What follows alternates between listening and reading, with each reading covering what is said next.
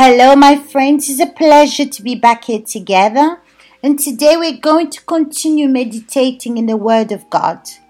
But before we start our meditations, always important to put God first in everything that we do. Ask Him direction, speak to Him, put Him first in everything that we do. Consider Him before we do anything. Okay? So now let's speak to God.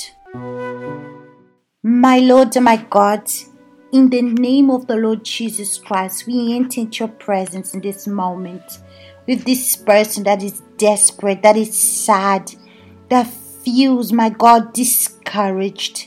This person that is listening, wanting to hear a word to encourage them, to uplift them, my God, to make them change the way they think and start to see things differently to overcome these feelings that keeps directing them to the wrong direction. My God, here we are before you, and we know our capacity cannot save us. We are nothing. We're not a savior. You are, my God. So we need you, Holy Spirit. You are the savior. You're the one that saves the ones that seek you. And here I am, my God, including myself. I need you. I need you to direct me. You are everything to me, my God. You make the impossible become possible. So, my God, in this meditation, I want you to speak to us. I want you, my God, to help us be defined. If anyone is doubting, if anyone's not defined, so after this prayer, they will be defined. After this meditation, they will know what to do. Let your name be glorified in us, and you, my God, to be evident, to be, my God, the director of our lives. Because I don't have the capacity, my God, to be evident in the life of this person. Because I don't see things like that. I see that things, all things come from you. So, my Father, you're the director of my faith.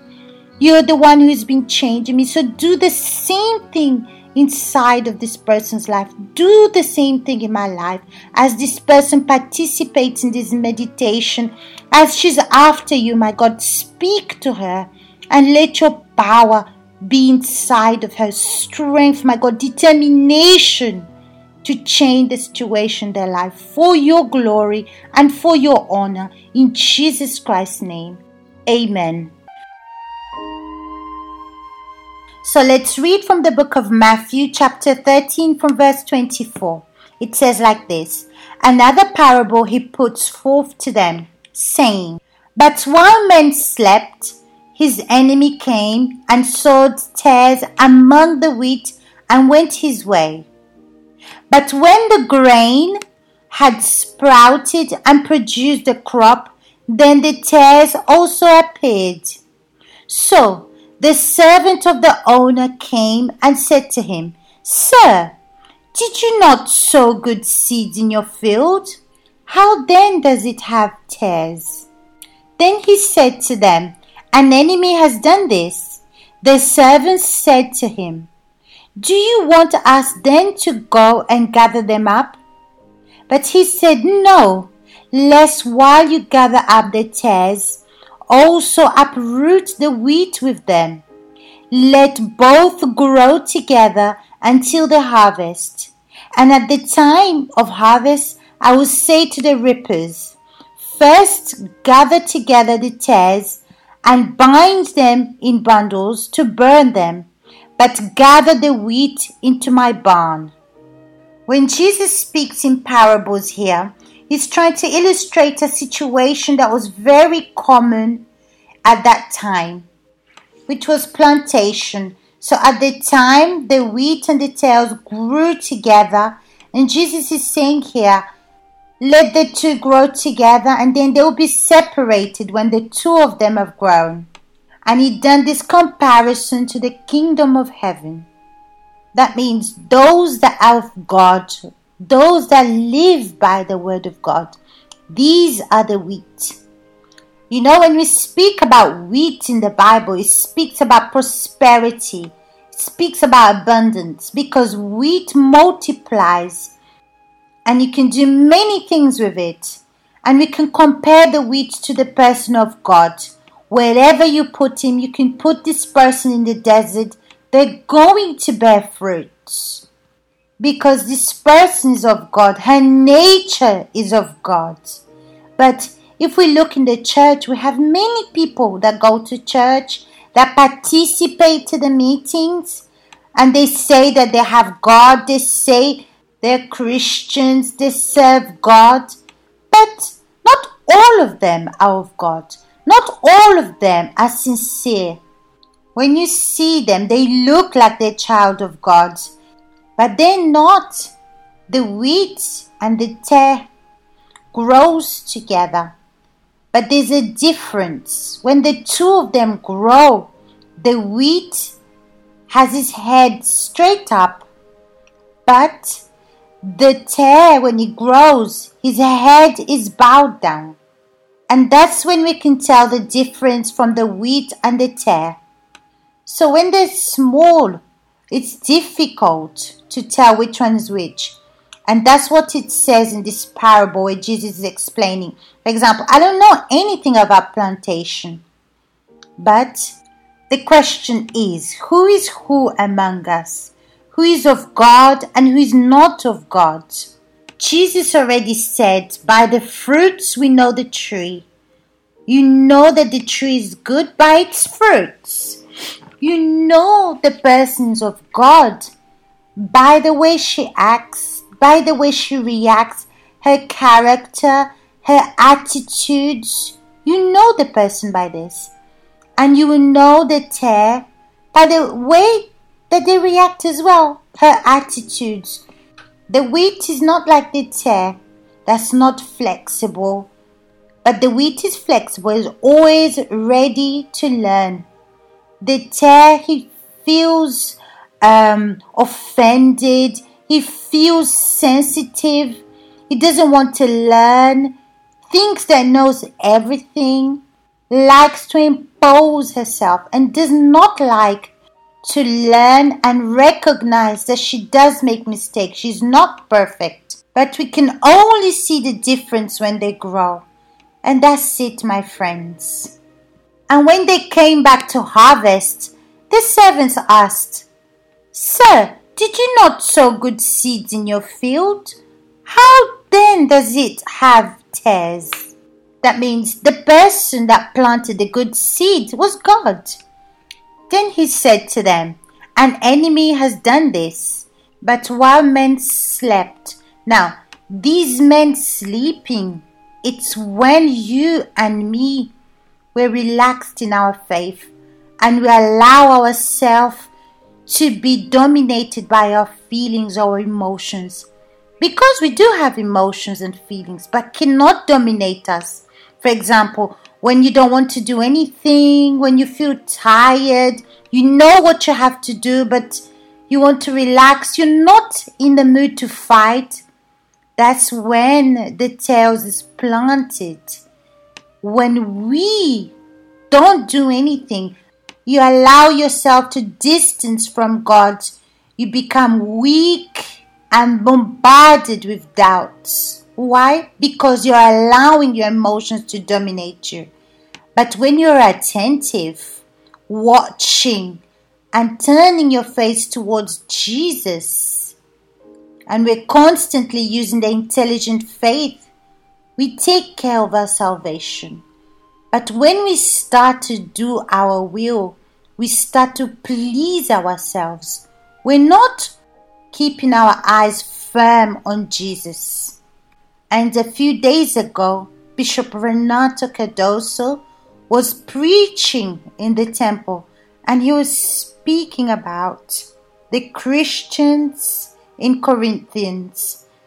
Paul was telling them they should not allow idolatry amongst them.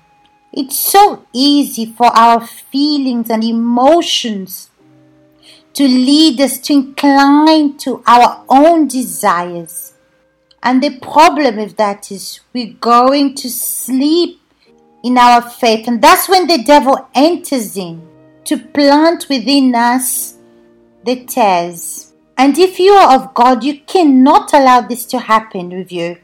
It's a daily sacrifice to do the will of God because your will always wants to take advantage and manifest itself.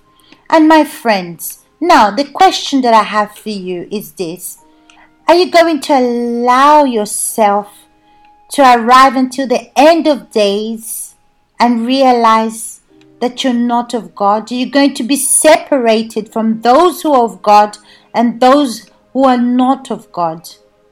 But if you have doubts, you're not sure about yourself, you see that your fruits are not the good fruits. You see that something is wrong. You don't accept corrections.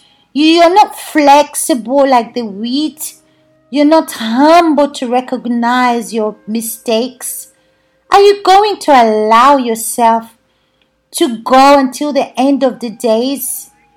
and you'll be too late for you to change your mind or want to give yourself to God, but you're going to burn with the devil. You're going to burn all eternity because of your pride, because of your selfishness, because of your appearance. My friends, are you waiting for that?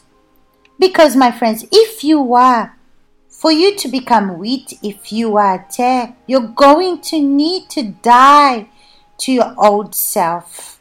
You need to bury your old yourself because the wheat will always be wheat and the tare will always be tare. So, for you to be wheat, you need to die and be regenerated again. You need to hate this person that you've been. Repent from this. Only you know the things that you do that needs to change, the excuses that you make, and this character, this strong character that you have. Only you know what's going on, and all the situations that you've been facing shows that you're this type of person. Until when you're going to resist, my friends? Until when you're going to be a tare? You're living amongst the wheat. You look like the wheat. You do things that the wheat does, speaking the way we speak, but you are not of God, my friends. You're not wheat.